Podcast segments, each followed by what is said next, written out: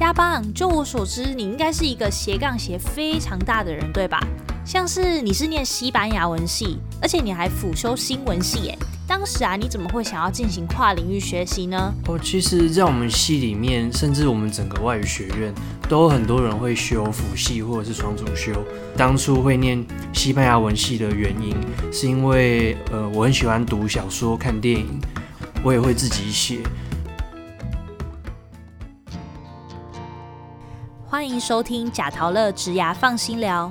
贾陶乐植牙放心聊是由劳动部贾陶乐学习主题馆所提供的 Podcast 平台。在这里，我们将会邀请植牙咨询师一起来聊聊植牙日常、职场困扰，也会邀请各行各业的职人分享属于他们的植牙故事。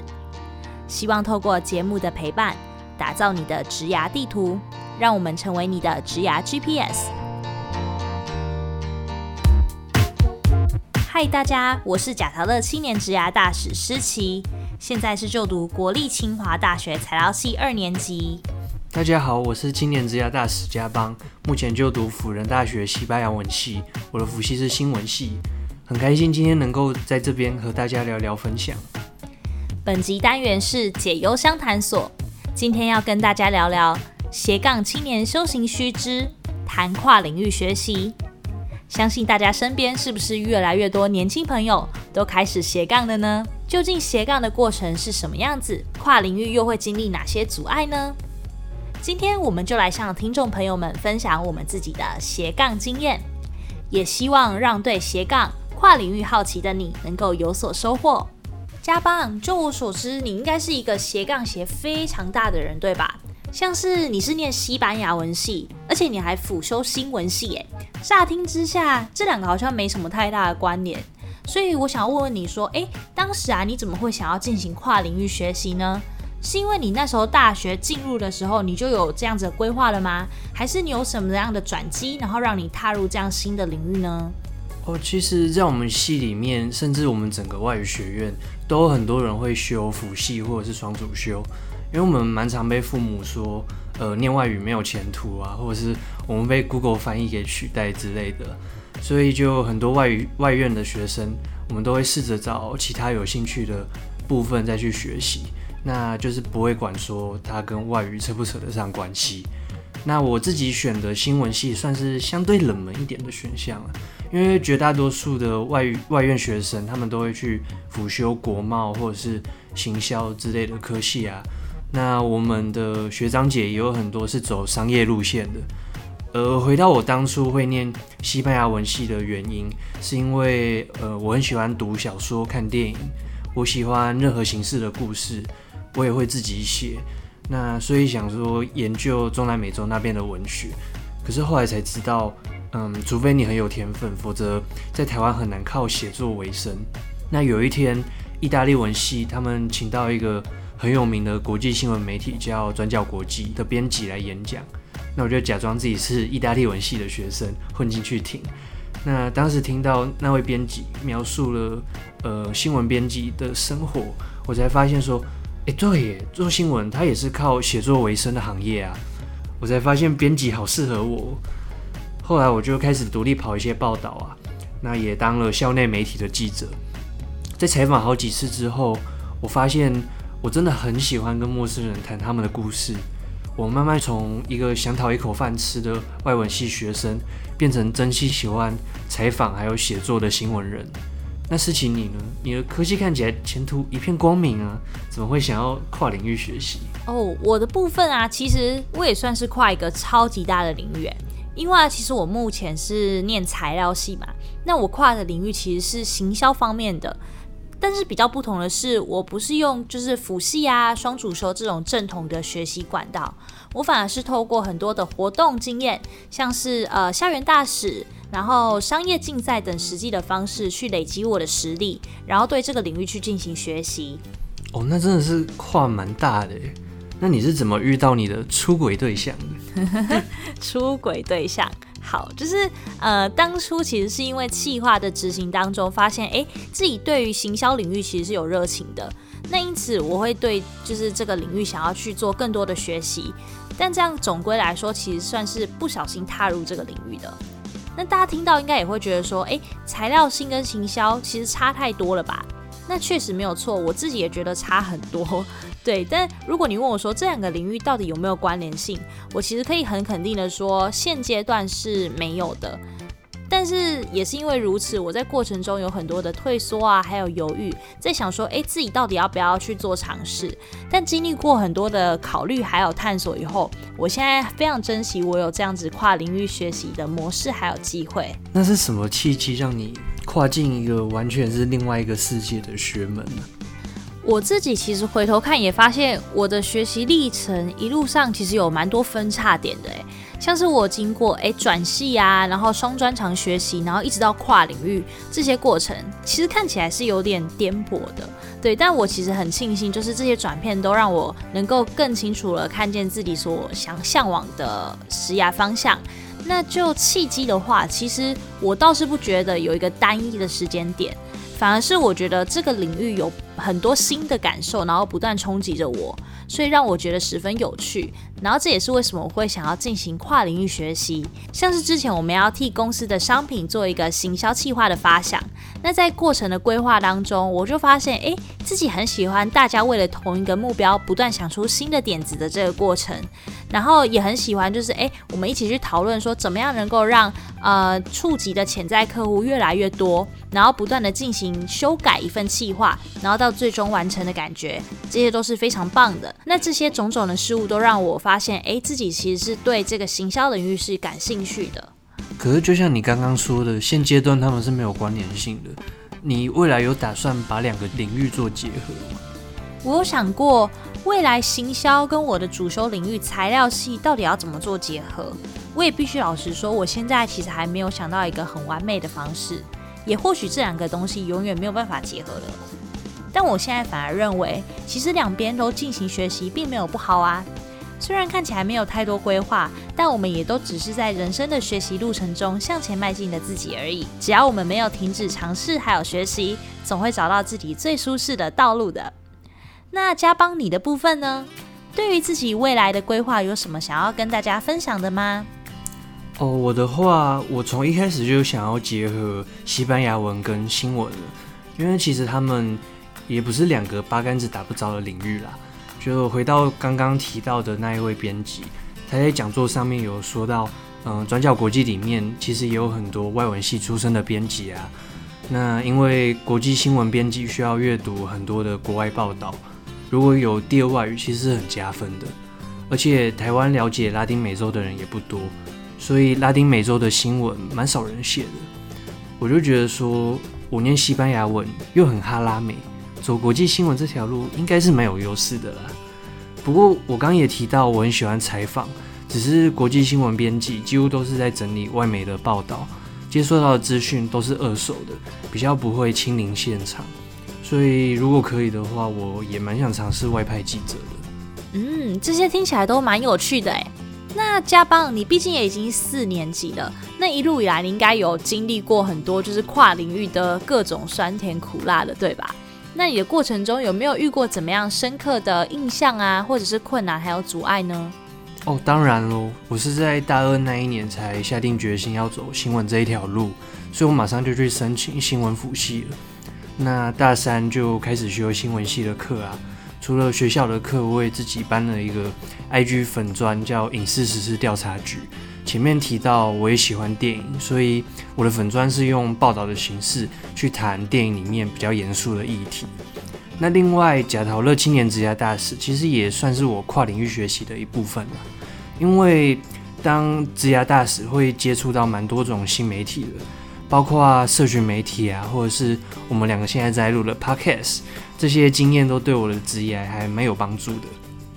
那听起来你真的是社群媒体大师哎，太酷了吧！我也觉得，其实因为担任假陶乐七年职涯大使，而有这样子的机会来录 podcast，对我们这样的斜杠青年来说，绝对是大大的加分，而且又增加了一项新的领域探索。那加邦，我想继续听你的故事，后来你有遇到怎样子的问题吗？嗯，就是我曾经，嗯，因为想要太多斜杠太多的领域，所以最后什么都没有学好。就像我前面提到的，嗯，我有在写小说和剧本，那我也喜欢电影，可是我没有说的是，其实我大学的时候原本是要念心理系的，很夸张对吧？只是我后来才觉得说，我还是对外语比较有兴趣啊。可是这个遗憾就一直在我心中，所以我也会呃时不时就读一些心理学的书。我当时是想要当作家、斜杠编剧、斜杠影评，又斜杠懂一点心理学的人，再斜杠新闻编辑，就是一个非常疯狂学习的状态。可是，在大三那年的暑假，我就投稿了几篇影评，但对方都没有给我回应，然后投稿了小说。也一样都没有得到回复，后来我就去参加一个呃剧场的工作人员面试，我也是直接被考官给考倒了。我那阵子就心情太差了，所以我就找几个朋友去唱歌。我永远记得那一天，虽然出太阳，可是气象说会下雨，所以我就出门前很纠结，说哦，到底要不要带伞最后还是带了。那到了 KTV，我就发现我朋友他们都没有带伞，就觉得我自己带了一把伞很奇怪。可是后来我也不管，因为包厢门关起来就与世隔绝的嗨了起来。可是唱歌唱到一半，突然收到讯息说我剧场工作人员的面试没有录取，我的整个心情受到影响，整个变得很荡，唱歌都没有劲。那天晚上唱完歌，我还要跑去成品听一个电影杂志的讲座。那一出去 KTV，外面已经在下雨。我是街上少数有伞可撑的人。看着大家用手盖着头，然后跑来跑去，我就觉得好爽啊！可是后来听完讲座，我心情又荡回去了，因为主持人讲了很多电影我都没有看过，然后很多导演我也都没有听过，我就觉得天哪，我对电影的了解还这么少，我根本就没有资格当影评啊！我就心想，天哪，这就是未来的我嘛？学了一堆没有用的东西，也没有老板要我，我就低头看着自己的伞，然后就突然想到。这把伞是我选择的结果，决定我今天会不会成为淋到雨的人。我就突然想通了，就是因为我下定不了决心，才会什么都想学，又什么都做不好。如果我没有选择的勇气，我就会失去我喜欢的一切。因为人生就是有限的，你不可能什么都要。所以当下我就决定了，我就只当编剧斜杠新闻编辑。因此在那之后，我就只有专注在这两个领域而已。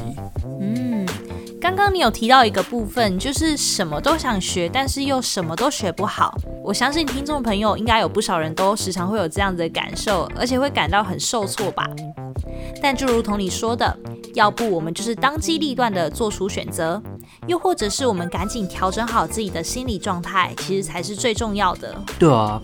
我曾经告诉过学校老师我那一天的经验，那他就对我说。不要觉得每一个兴趣都必须要成为你的出路，这也是我想要对观众朋友们说的，就是斜杠其实是有代价的，你要考量自己的时间和能力，不是说嗯我对这个东西有兴趣，我就一定要把它写进我的名片里面。那思晴你呢？你的学习经验还顺利吗？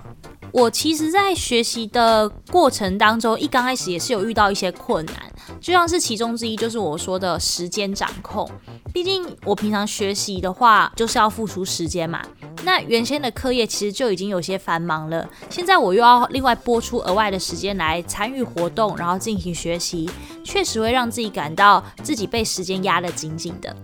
但也许也是因为如此，可以让我感受到，哎，生活其实是非常充实的，而且也因为这些事情都是我喜欢的事物，所以做起来其实是会更有冲劲，而且感到开心的。哇，那你真的是对行销还蛮有热忱的，为了行销感觉都可以废寝忘食。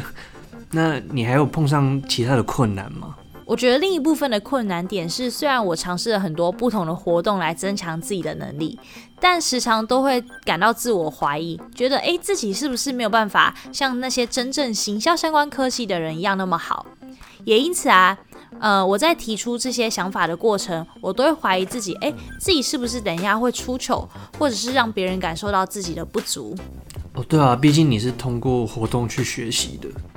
对啊，但我后来发现，其实虽然这些背景知识的缺乏是一个事实，但其实往往我们在做的这个当下，大家也都是一起在学习的，反而会对我可能由不同切入点而提出的想法感到好奇，然后进而使团队能够看见更多的可能性。举例来说，我们之前就有一次在讨论一个企划的目标客群，也就是要讨论“年轻族群”这个词的界定范围。对，那原先我其实是我们是一直没有办法达到一个共识的，但这时候呢，我就利用一个我蛮直觉的想法，就是我尝试提出，诶，或许我们不一定要以年龄作为区分，像是不同的意识形态作为区分，也不失为一个分类的标准啊。而最后呢，我们也因为这样子的就是方式，然后我也成功的说服大家，然后整合大家的意见，进而建构出大家都蛮满意的一个结果还有决定。同时啊，我自己也因为呢学习到很多相关的专业知识而感到满足，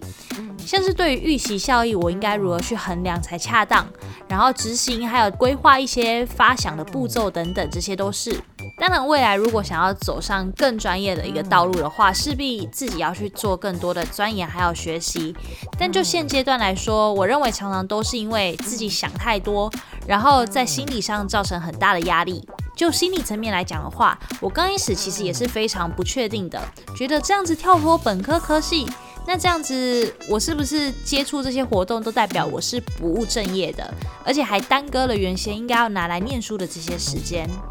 但有了越来越多的经验以后，我倒是觉得，哎，其实是蛮踏实的。慢慢的相信自己能够在这条新的领域当中，可以开拓更不一样的世界。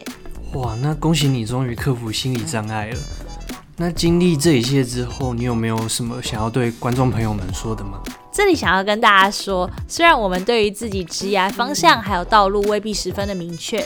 但无论如何，既然觉得自己可能喜欢这个领域，那就不要想太多，放手一搏去试试看，绝对会是最好的方式了。嗯，的确，虽然斜杠需要不少的时间和精力，如果你不确定自己做不做得到，其实最好的方式就是直接试一试。虽然我曾经失败过，但我也不会觉得后悔学那些东西。今天聊了很多跨领域的大小事。其实跨领域往往是跨出自己的舒适圈，再踏入一个陌生的领域。今天听到自己跟思琪有着类似的斜杠修行之路，就会觉得说，嗯，自己好像也没有那么孤单了。如果你也是想要成为斜杠青年的听众，希望我们的故事也能让你觉得不那么孤单哦。下一集的假桃乐 Podcast 是解忧相谈所，我们将教授迈向 A 级人才的面试交战守则，大家一定要收听哦。欢迎大家随时关注我们的官网及手到报名课程哦，当然也要持续收听我们的 podcast 节目。如果您喜欢今天的节目，欢迎到贾陶乐脸书粉丝团留言分享你的职业带小事，也可以发文分享你的收听感想，并 hashtag 贾陶乐，让更多人一起来关注职业。贾陶乐职业放心聊，我们下次见喽，拜拜。